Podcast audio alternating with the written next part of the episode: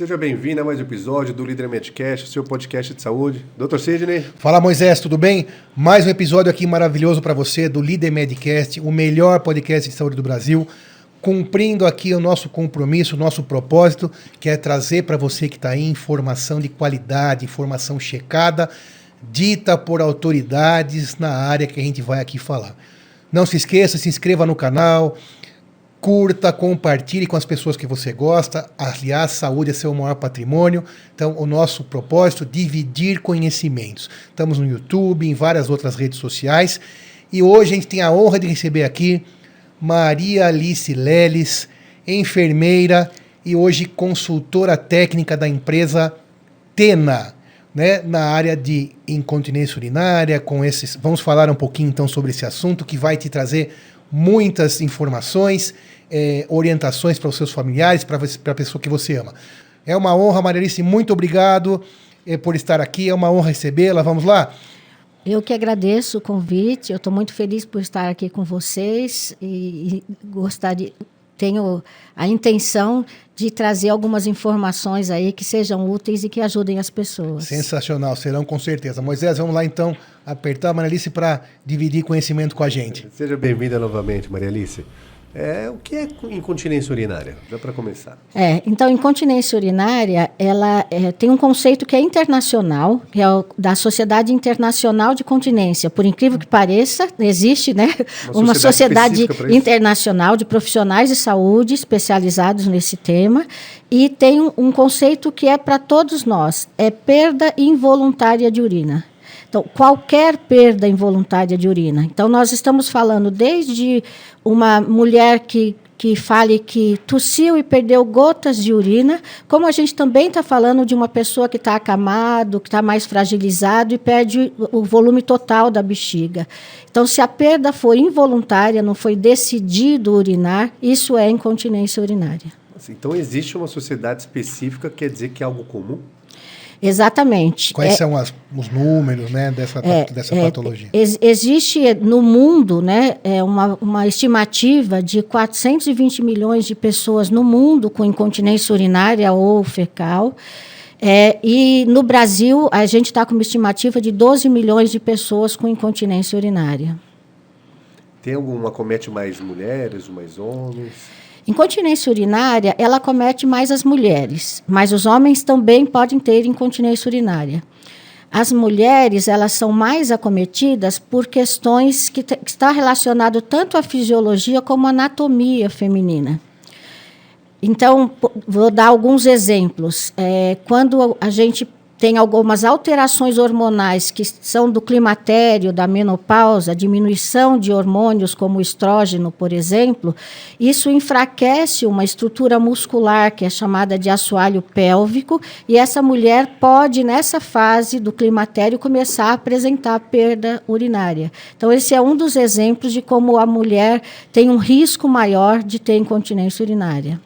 Foi citado que, no caso das mulheres, por alteração hormonal, pode ter a ocorrência da perda de xixi, né? Podemos, uhum. podemos falar Podemos, podemos falar.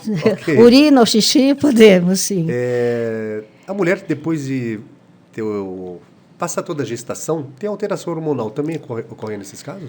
Sim, na gestação, que também você trouxe... Ou na gestação também? É, você trouxe um, um outro assunto que leva a mulher a estar nessa estatística, né, de uma proporção que é de, de é, é, entre as mulheres, né, de três mulheres têm incontinência urinária, três em cada quatro mulheres têm incontinência urinária em algum momento da vida. Então, a gente está falando de um número muito alto quando a gente está falando de incontinência. Três em cada quatro mulheres, mulheres vão ter é perda de xixi involuntária em, em, algum, em algum momento, momento, da, da vida. vida. Em algum momento Pode da ser vida. na gestação. Exatamente. É então, bastante, um número bem alto. Bem né? alto. Então, por exemplo, quando a gente pensa em, em gestação, não são todas as mulheres que vão apresentar incontinência urinária, naturalmente não. Mas algumas mulheres podem apresentar, no, principalmente no último trimestre da gestação, e isso está relacionado não só pelo útero gravídico, né, é, fazendo uma força nessa estrutura muscular, que é o assoalho pélvico,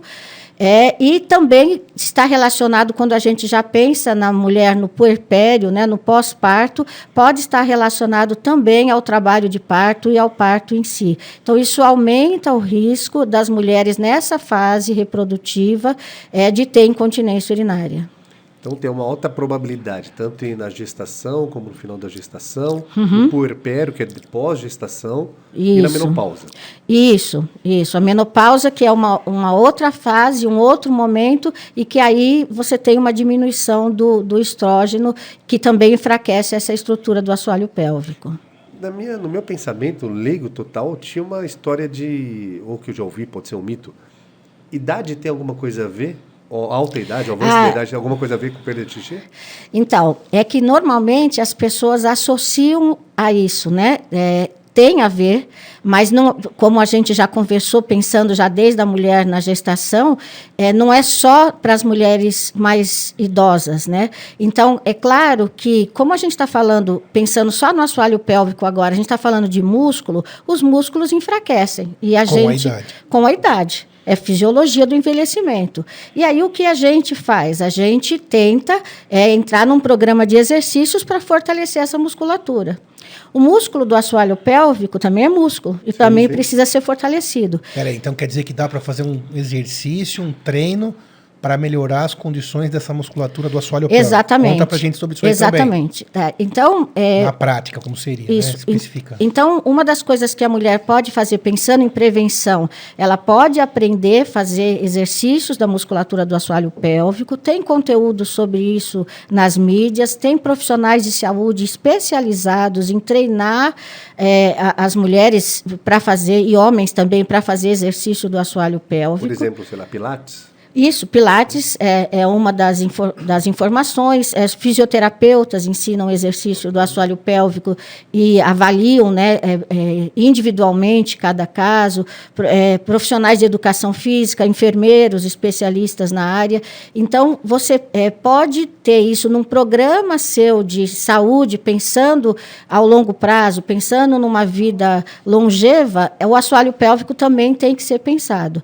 Então, respondendo à sua pergunta, sim, é mais comum também em pessoas com idade mais avançada, mas ela também acontece em pessoas jovens.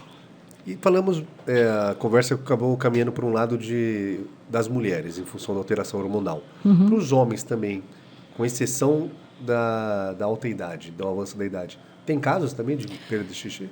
Nos homens, é, do ponto de vista de prevalência, ela é mais comum é, na, nas manipulações da próstata, por é, um diagnóstico ou de hiperplasia benigna de próstata, que é um crescimento da próstata, ou no, nas cirurgias para o câncer de próstata, né, para um tumor maligno na próstata. Então, naturalmente, nessa condição, existe um risco de ter no pós-operatório incontinência urinária. Eu falo risco de, porque não são todos os homens que vão ser submetidos ao procedimento que vão ter perda urinária. E nessa história de pós-operatório, alguns homens espontaneamente melhoram no primeiro ano, vai diminuindo a perda urinária. Então, pode acontecer principalmente nessas condições, fora as doenças crônicas que podem acontecer na idade mais avançada e ele também entrar numa estatística de incontinência urinária. Como, por exemplo, perda de controle dos esfíncteres, alguma doença neurológica, Exato. de outros tipos de atrofias também pode levar o, o homem também a ter perdas urinárias, então, é, in, é, involuntárias, que então a gente chama de incontinência urinária, a, a, o critério é o mesmo, né? Então a, a denominação é a mesma perda inconsciente no homem também é chamada incontinência urinária para você que está ouvindo, tanto no homem como na mulher. Esse, esse é o sintoma, perder urina, né, perder xixi sem querer. Exatamente, assim. então, exatamente. Muito bem. Então, e na mulher, acho que a gente é, falou, falamos da idade, da, do puerpério, e aquela, a questão das mulheres que tiveram múltiplas gestações. Também tem uma relação com a, com a incontinência urinária como é que seria mais ou é, menos isso? Tem... Não é sempre. É uma coisa importante que a gente sempre fala aqui, né, Maralice? E Moisés e você que está aí. Não é que é obrigatório que você que teve múltiplas gestações vá desenvolver incontinência urinária, né? Mas parece que a possibilidade é maior nessas pacientes. Isso, tem alguns estudos que mostram isso, né? As mulheres que são multíparas, né? Que, que então tiveram várias gestações e partos, elas têm um risco maior. Sobretudo partos normais, né? Exato. E você explicou bem. Risco não significa que vai ter, mas é uma linha de atenção, até para, por exemplo, já começar a praticar exercício do assoalho pélvico. Em outra mão, existem estudos hoje que mostram que eh, mulheres que praticam esportes de alto impacto têm risco de ter incontinência urinária também. Também por Nesse caso, é só mulheres ou homens também? é mais para mulheres. Esse, é sempre por essa estrutura. O homem também tem assoalho pélvico, né? Mas a, a mulher é a estrutura. Vou explicar o assoalho pélvico. É a estrutura muscular que sustenta os órgãos que estão na parte baixa do abdômen, que, é, que são é, órgãos da pelve. Né? E a mulher tem nessa estrutura, então pense que é uma rede, né, uma rede de músculo que está sustentando esses órgãos, e na mulher tem, o- tem a, o útero, a bexiga e a última porção do, do canal anal. Então, a bexiga na parte anterior, o útero e a última porção do canal anal. E esses três órgãos têm uma estrutura tubular que passa nessa, nessa rede, que é o assoalho pélvico, né? Então, da bexiga sai a uretra feminina e passa no assoalho pélvico, do útero sai a vagina, que passa no assoalho pélvico, e lá atrás é, o canal anal passa no assoalho pélvico. Então, essa rede na mulher é mais frágil do que no homem. Né?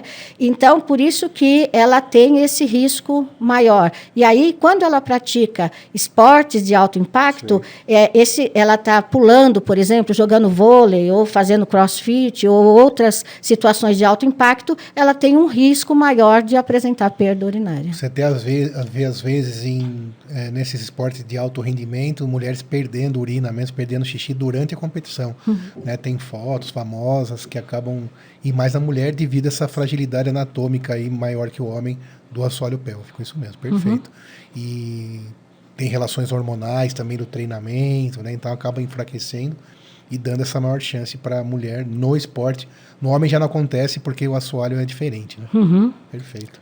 Tem casos, eu já ouvi falar que, não sei se pode ser considerado, aliás, é possível considerar quando a pessoa deu uma risada mais forte, perdeu um pouco de xixi. Isso chega a ser incontinência urinária? Ou um espirro, Ou espirro, perfeito. uma tosse. Conceitualmente é. É qualquer perda involuntária de urina. Né? O que pode acontecer é você ter um caso esporádico. Então, pensa que, com, de um ponto de vista comportamental, eu estou num, transporte público numa cidade como São Paulo, né? E, ou a chuva que para uma cidade. Pode ser que você esteja com a bexiga muito cheia e aí tossiu e perdeu um pouco de urina, mas isso foi esporádico porque era uma situação eh, de exceção. Mas o conceito de, de incontinência urinária é qualquer perda involuntária de urina. Então, no mínimo, essa pessoa tem que ficar atenta. Né? Você comentou algo que eu que, que já ia te perguntar. A quantidade de líquido que tem na bexiga influencia a incontinência urinária? Por exemplo, não somente nesse caso, mas a pessoa está com pouca quantidade de líquido na bexiga. Quando chega no- o líquido na bexiga, já é xixi? Sim, claro. Já? Sim. É, a pessoa que tem incontinência urinária, independente do volume de xixi que tem na bexiga, vai sair? É, sim, mas eu preciso explicar aqui duas situações diferentes, que são os tipos de incontinência mais comuns. Boa. Existe um tipo de incontinência que é a incontinência urinária aos esforços, que é essa que nós es- estávamos dando exemplo agora. Então, é resultado de um impacto, né, de uma pressão no, é, intraabdominal e aquele assoalho pélvico mais enfraquecido e permite a saída de urina. Então, mesmo nesse caso que nós já falamos, tem mulheres que só vão perder se ela tiver com um volume eh, maior na bexiga e vão perder pequenos gotas ou pequenos jatos, mas tem mulheres que ainda com volume pequeno ela vai perder e vai perder um volume maior. E isso depende do quanto o assoalho pélvico dela está enfraquecido. E não depende necessariamente do volume que está dentro da bexiga. É, isso é incontinência urinária aos esforços. Então, tem mulheres que vão contar que só perde se ela fizer um esforço muito grande, como pular na cama elástica. E tem uma mulher que fala: se eu der um pigarro, escapa a urina. E elas estão dentro de, desse conceito de incontinência urinária aos esforços. Ou, às vezes, sem é necess, necessariamente a perda de xixi, quem tem incontinência urinária, precisa ser motivada ou sair o xixi com uma tosse, um pigarro? Ou mesmo sem isso? É, então. Andando na rua, isso. sentado, trabalhando. Aí a gente vai chegar no outro exemplo. Então, quando a gente falou de incontinência urinária aos esforços, a gente está falando principalmente de assoalho pélvico, né? É, quando existe, e a gente está falando um pouco de bexiga. Agora vamos falar da bexiga que armazena a urina. A função da bexiga é armazenar a urina e depois eliminar a urina. E a bexiga também é um músculo, que é o músculo detrusor. Enquanto é, a bexiga está tá armazenando urina, esse músculo tem que ficar em repouso. Ele fica quietinho lá. Aí a pessoa chegou no lugar adequado para urinar, existe um controle neurológico, né? A gente sente que está com vontade de urinar porque a bexiga mandou uma informação lá para o nosso cérebro e falou: ah, está na hora de urinar e você pode falar, nesse momento eu não posso, vou esperar um pouquinho, e o cérebro inibe a micção, é como a gente chama. Então eu posso adiar a vontade de urinar. E esse músculo fica aqui em repouso quietinho, esperando o horário adequado para contrair, porque urinar, o músculo detrusor tem que fazer uma contração, o músculo em volta da, do canal da urina, da uretra, relaxa e a urina sai. Bom, esse é o fisiológico, é o normal. Só que algumas pessoas, durante o enchimento, elas têm pequenas contrações da bexiga. Essas pequenas contrações dão uma sensação de urgência urinária, que é provavelmente o que você está me perguntando. Então, essa pessoa não vai perder urina por esforço, ela vai perder urina, se perder, vai perder por urgência. Então, ela tem uma vontade de urinar e não consegue é, demorar para ir ao banheiro, mesmo que tenha volumes pequenos dentro da bexiga. Então, ela tem a sensação de urgência, aí ela pode esperar um pouco, mas ela deve ir para o banheiro daqui a pouco e, e urinar.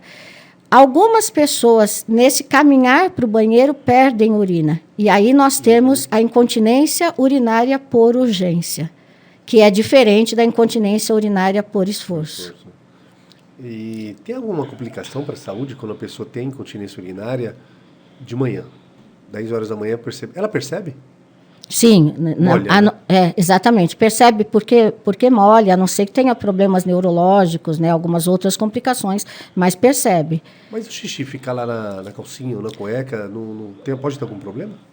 Então, Uma complicação na saúde? Sim, é, nós, nós estamos falando aqui, a gente deu exemplos de incontinência leve nesse é, ne, até agora, leve quando a gente fala, é só porque existe uma classificação leve, moderada e severa. E essa classificação não são tipos de incontinência, nós estamos falando de intensidade da perda urinária.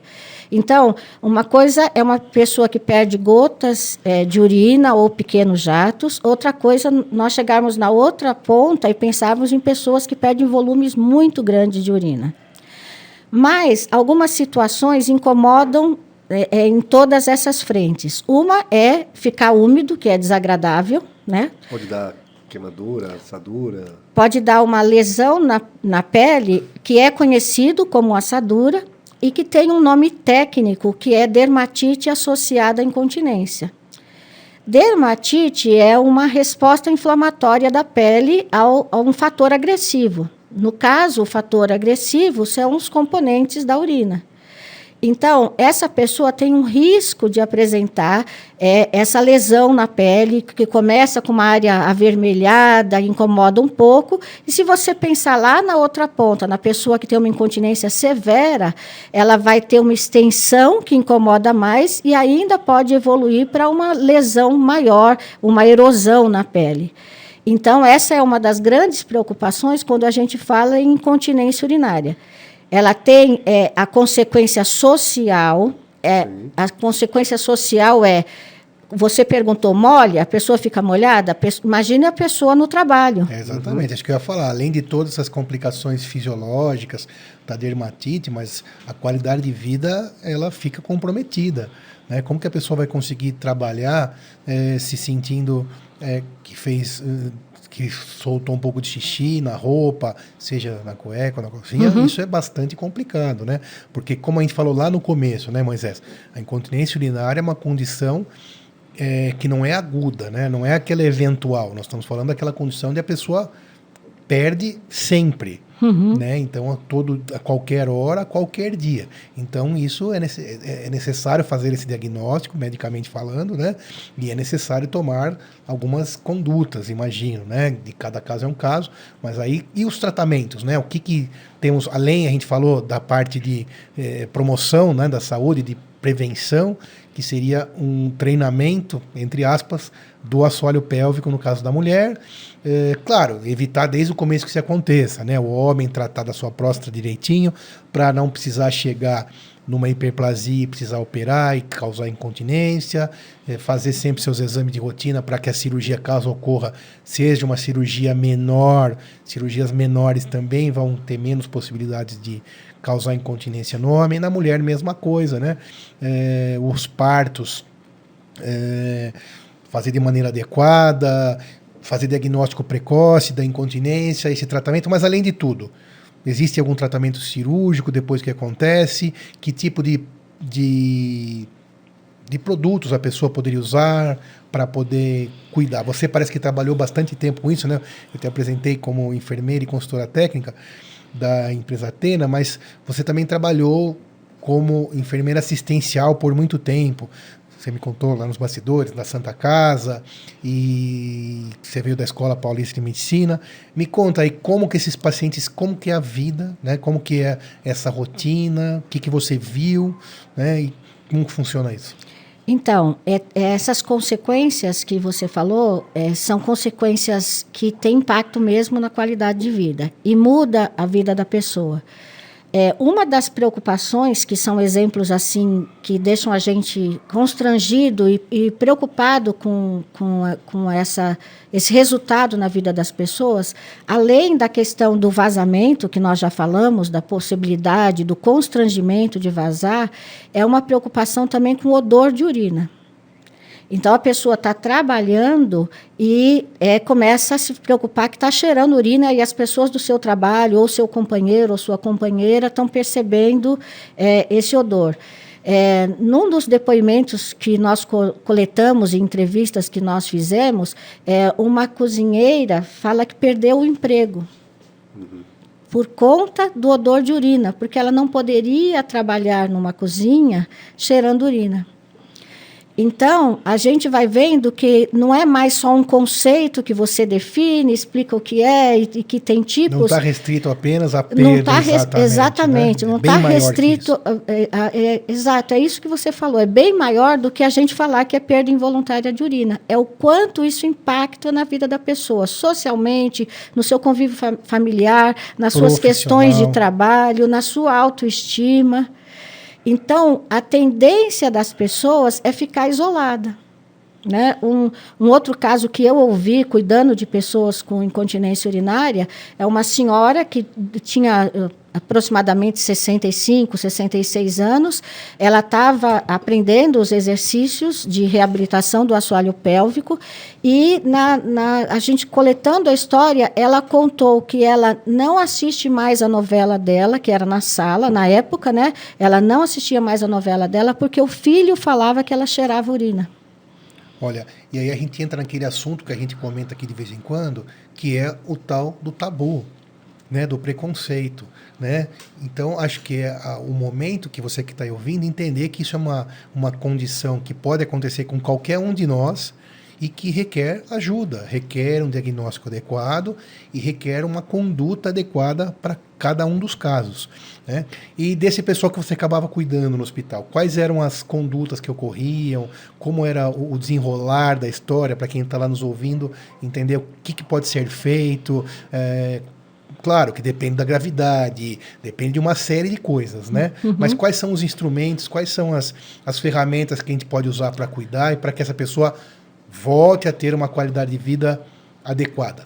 Então, a primeira coisa é que seja feito o diagnóstico correto. Uhum. Então, apesar de ser constrangedor, as pessoas precisam falar sobre esse tema. Não, não pode ser constrangedor. Né? Isso tem que parar. É. É igual a gente, a gente teve alguns é, podcasts sobre vários outros assuntos, quando fala, por exemplo, deixa eu pensar, de doenças mentais. Né? Então existe um tabu. Isso é a mesma coisa, é uma doença que todo mundo, uma situação uma que situação, todo mundo uhum. pode estar sujeito a acontecer. Né? Então, constrangedor, acho que essa palavra tem que desaparecer. Tem que quebrar esse tabu, né? Tem que quebrar Sim. esse tabu. Tem que estar. Tá, uhum.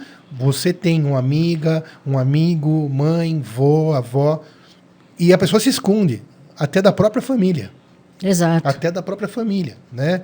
É, isso, sobretudo nas gerações mais antigas, né? Que eles tinham vergonha de estar tá doente, né? Na cabeça deles era isso. Então, se você perceber, ah, minha avó tá com um cheiro diferente, tá indo ao banheiro muitas vezes, tem que conversar. Por quê? Porque tem condições de resolver esse problema de várias formas. Como eu disse, fazendo o diagnóstico preciso e usando ferramentas.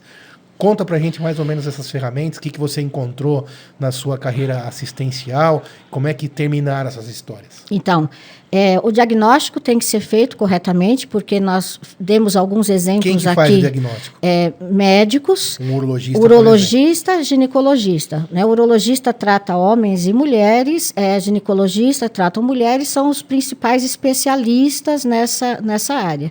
Então tem que ser feito um diagnóstico correto, porque apesar do termo ser comum, perda involuntária de urina, existem tipos diferentes. Então, a, essa pessoa vai ser submetida a alguns exames, a uma coleta de uma história clínica que vai é, chegar no na, qual foi é o tipo de incontinência que ela tem. A partir daí, a equipe médica vai propor uma forma de tratamento. Então, existem tratamentos que são conservadores, que, é, exemplo, nós falamos sobre os exercícios do assoalho pélvico, que ele pode prevenir, mas também pode é, tratar é, algumas mudanças de hábito, é, regular a ingesta hídrica ao longo do dia, quer dizer, não é para não é para diminuir a ingesta de líquidos, né? As pessoas às vezes têm um comportamento de diminuir a ingesta de líquidos para urinar menos. Para urinar menos, aí fica com a urina concentrada, depois tem uma infecção urinária, tem uma série de outros fatores que vão se acumulando. Então, conseguir conversar com essa pessoa em relação a alguns hábitos, isso é chamado de tratamento conservador. Tem alguns medicamentos, dependendo do caso, que o médico pode indicar, então depende do diagnóstico, é, ele pode indicar um tratamento farmacológico e, em algumas situações, tratamento cirúrgico. Então, a primeira coisa que nós precisamos ter em mente é: tenho incontinência urinária? Tenho que falar sobre isso, que é o que você disse claro, agora. Vale para todo tipo de patologia, para todo tipo de questão diferente da sua fisiologia normal. Tenho, sem preconceito. Tenho que procurar ajuda. Isso. Agora, enquanto eu não estou, é, estou em tratamento ou eu ainda não encontrei ajuda, eu preciso de uma proteção adequada. Então, o que para é que, ter sua qualidade de vida de volta. Para ter qualidade de vida, para não perder o emprego, para não ficar constrangido com, com as pessoas. Então, existem produtos que são produtos específicos para perda urinária e que têm tecnologia para absorver rápido a urina então, se absorve rápido, isso tem duas contribuições. Diminui o tempo de exposição da pele à umidade, então diminui o risco da dermatite associada à incontinência, e também é, é, diminui a possibilidade de odor. É, alguns produtos também têm tecnologia para neutralizar o odor. Isso significa que uma mulher pode ir para o seu trabalho com uma proteção adequada, pode ser um absorvente, é, pode ser em formato de calcinha, se ela tem uma incontinência moderada. E para o homem também? Também tem, existem produtos para o homem, existe absorvente masculino para incontinência urinária, né? E é, um, exemplos de eu, de eu ouvir em consultório, atendendo pacientes com incontinência urinária, é um homem com uma incontinência após um procedimento de próstata, ele fala, ah, eu peguei a fralda do meu neto, cortei nas laterais, é história real, e mais do que uma vez eu ouvi isso, várias vezes. Cortei as laterais e usei a fralda do meu neto recém-nascido, porque ele não sabe que existem produtos que é, consideram a anatomia masculina. E pode são... comprometer também ele, porque não é um produto que vai absorver 100% do xixi. Exato, igual. exato. E ele fica mais constrangido, porque ele está usando uma exatamente. fralda, né? Uma fralda do neto, que ele te... não, existem cuecas absorventes que se ele tem uma incontinência moderada, ele pode utilizar um produto que é absorvente, veste como uma cueca e ele pode fazer o pós-operatório, voltar ao seu trabalho enquanto ele tiver perda urinária, ele está extremamente protegido. Tem uma vida normal, usando Exatamente. um produto adequado para aquela patologia, que isso é a questão Seguro. que a gente sempre fala aqui também, usar as coisas de maneira correta, com a informação correta, e vai poder trabalhar, convívio familiar, social totalmente normal. Exatamente. Fazer esporte, seja lá o que for, até que se tome uma atitude definitiva. Nem sempre é possível, né? A maioria das vezes. Sim. Não, às vezes tem situações, tem doenças, tem patologias que vai, uh, pro, vai, pro conviver, vai conviver com aquela incontinência urinária, mas ainda bem que existem os produtos também que podem levar essa pessoa, trazer a pessoa para uma qualidade de vida boa, excelente, né? E lógico, a medicina sempre vai tentar todas as, as tecnologias possíveis, até chegar numa cirurgia, por exemplo, mas nem sempre é possível é, extinguir totalmente o, esse sinal, né, esse sintoma da perda. E aí tem esses recursos, por exemplo, é, absorventes, como a Maria estava falando, fraldas, cuecas adequadas para esse tipo de situação. E pode ter pessoas também que não queiram fazer a cirurgia e queiram somente ficar com as ferramentas, com os produtos. Exato, isso pode ser discutido. E às vezes a pessoa não tem, não tem condições clínicas de cirurgia, Sim, né? Então, idade, exato. Exemplo. Então aí o risco cirúrgico talvez não é, é, moderado ou é, ou é maior e a pessoa fala não, eu prefiro ficar com uma proteção adequada do que ser submetida ao procedimento cirúrgico.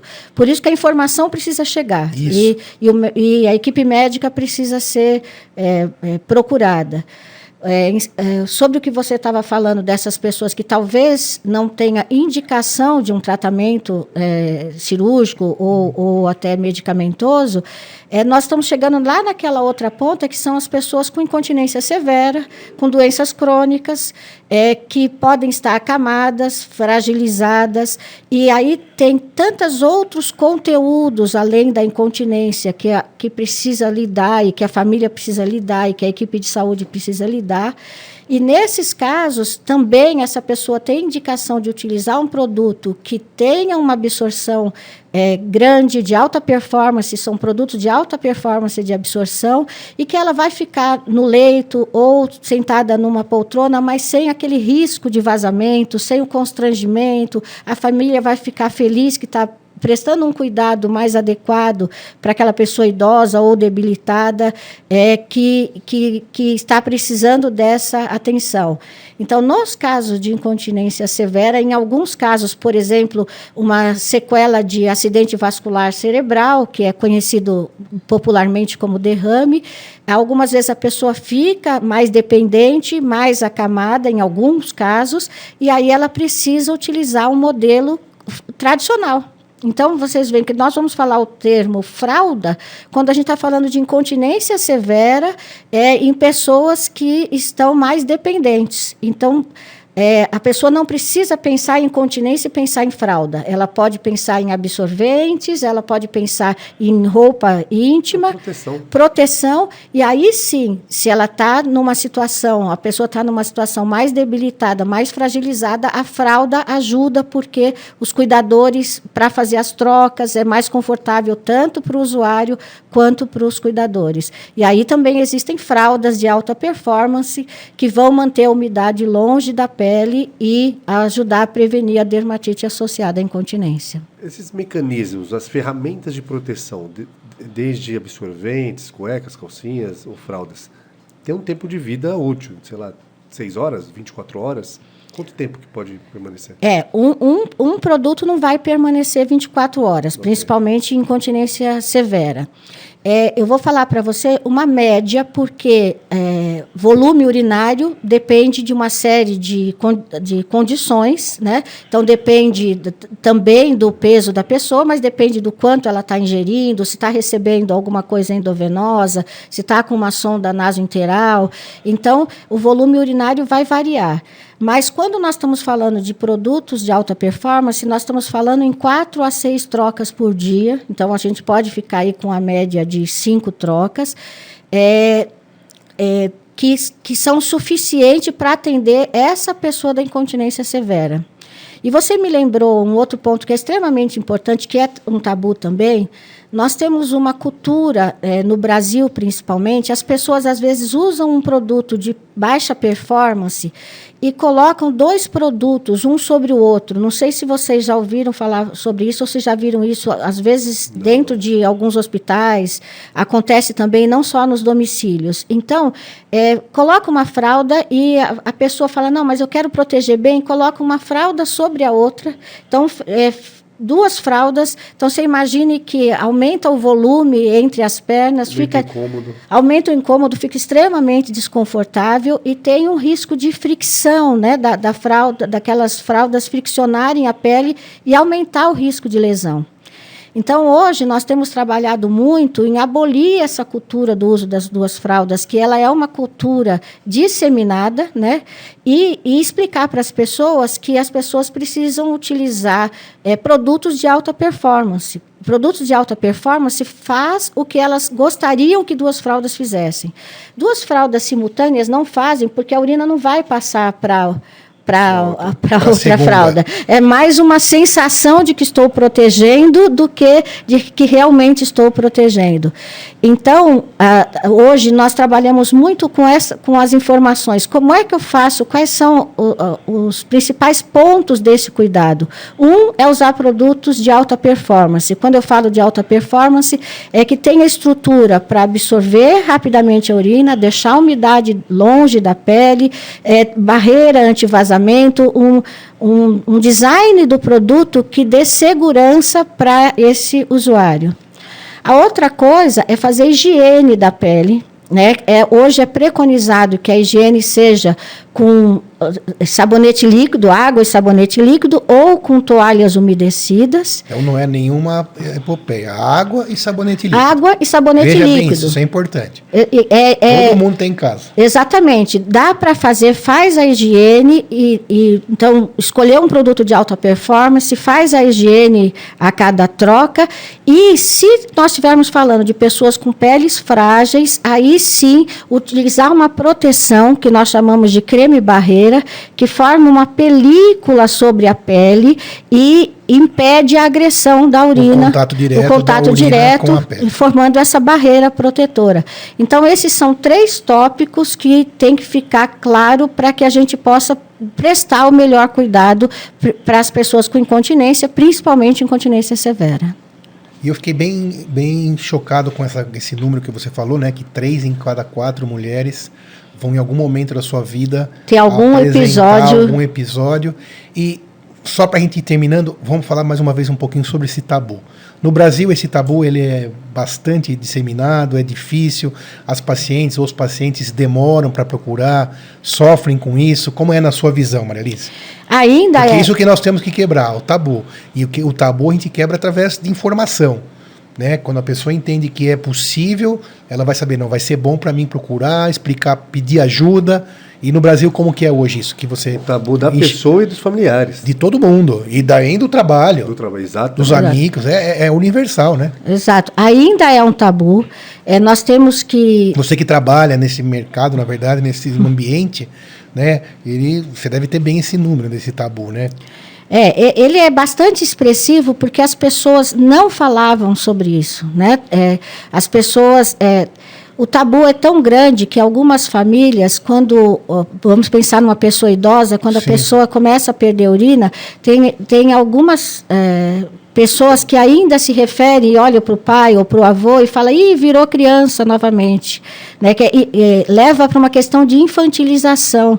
E isso é extremamente agressivo. Às vezes a pessoa não está falando para agredir, ela está falando de uma forma inocente, porque aprendeu desse jeito.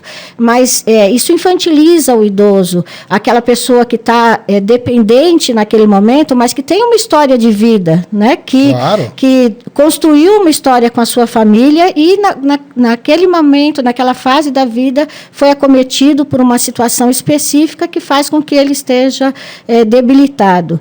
Então nós e acabam tentando isolar até, por exemplo. Ex esse idoso. Acontece. Exato, exato. Na E- própria casa. Na própria casa. Tem, eh, se a questão do odor está muito forte, tem estudos que mostram que esse é uma- um dos fatores de decisão para institucionalizar o idoso. Então, se eu não, não, não tenho todas as informações para prestar o melhor cuidado da pessoa com incontinência urinária, muitas famílias decidem por institucionalizar por conta do cheiro da urina. Que tem a solução, tem- existem várias soluções que não isolar. né? Exato. Insti- é, institucionalizar pode ser uma conduta. Então, em algumas situações sociais, é, é, alguns acordos familiares, é, institucionalizar numa boa instituição de longa permanência para idosos vai trazer, é, vai contribuir para a qualidade de vida daquele idoso. Mas não pode ser a incontinência ou o odor de urina que faz a família decidir. A família precisa ter outros elementos para tomar a decisão se eu consigo cuidar no meu domicílio ou se para o papai ou para a mamãe vai ser melhor ficar um tempo na instituição de longa permanência. Então, é, são esses tabus que precisam ser quebrados e essas conversas que precisam acontecer. E também a informação precisa chegar na pessoa, né? porque para quebrar o tabu, ela precisa ter informação e esse papel de vocês aqui é extremamente E importante. você acha que vem evoluindo bem essa questão de chegar a informação? Vem, você vê. Sei que é difícil na prática, assim, objetivamente, mas você entende que vem havendo uma melhora, uma progressão Sim. boa em relação a isso? Sim, nós temos falado muito sobre isso e, inclusive, nós estamos eh, com uma campanha no ar falando de incontinência urinária e menopausa, que já é outro tabu. Eh, então, eh, uma- um dos sintomas da menopausa pode ser um dos sintomas. Algumas mulheres nessa fase do climatério eh, podem ter incontinência urinária. Então, nós estamos tra- trazendo também esse assunto à tona para que as mulheres entendam que isso é um processo, é fisiológico, ela pode procurar ajuda e que pode falar sobre E esse tá tudo tema. bem. E que está tudo bem. É, exatamente. Perfeito. Muito bem. Moisés, e aí? Aprendeu Valeu. bastante? Obrigado. Você que está aí aprendeu bastante. Maria Alice, muito obrigado pelas tuas explicações, foram sensacionais. Estamos aqui torcendo aí pela tua continuidade, pela tua carreira, ajudando as pessoas, trazendo todos esses benefícios. Palavras finais para quem aqui nos ouviu, alguma mensagem a respeito do quem estava falando, o que, que você podia deixar aí de, de recado? Eu agradeço pela oportunidade. A gente que primeiro. agradece. Foi, um- Foi uma um honra. prazer falar com vocês. E lembrar que incontinência urinária tem tratamento. Primeira coisa, tem perda involuntária de urina, não é só você. Você não está sozinho nisso, né? Então, Perfeito. primeiro, procure tratamento. Né? Te- Tendo essa possibilidade, procure o tratamento, vai ter uma orientação, vai poder lidar com essa condição. Enquanto você está em tratamento, ou como disse o Dr. Sidney, quando o tratamento, essa pessoa não tem indicação do tratamento, ou você está em tratamento, procure uma proteção adequada, que você possa ter sua vida social, sua vida laboral, convívio com seus amigos, a incontinência não pode parar você. Perfeito. Moisés, obrigado. Maria Alice, obrigado. Você, obrigado mais uma vez. Compartilhe Líder Medcast. Espalhe informação para quem você ama, família, amigos, para que a gente possa continuar dentro do nosso propósito, que é levar informação de qualidade para você. Muito obrigado. Até a próxima. Valeu.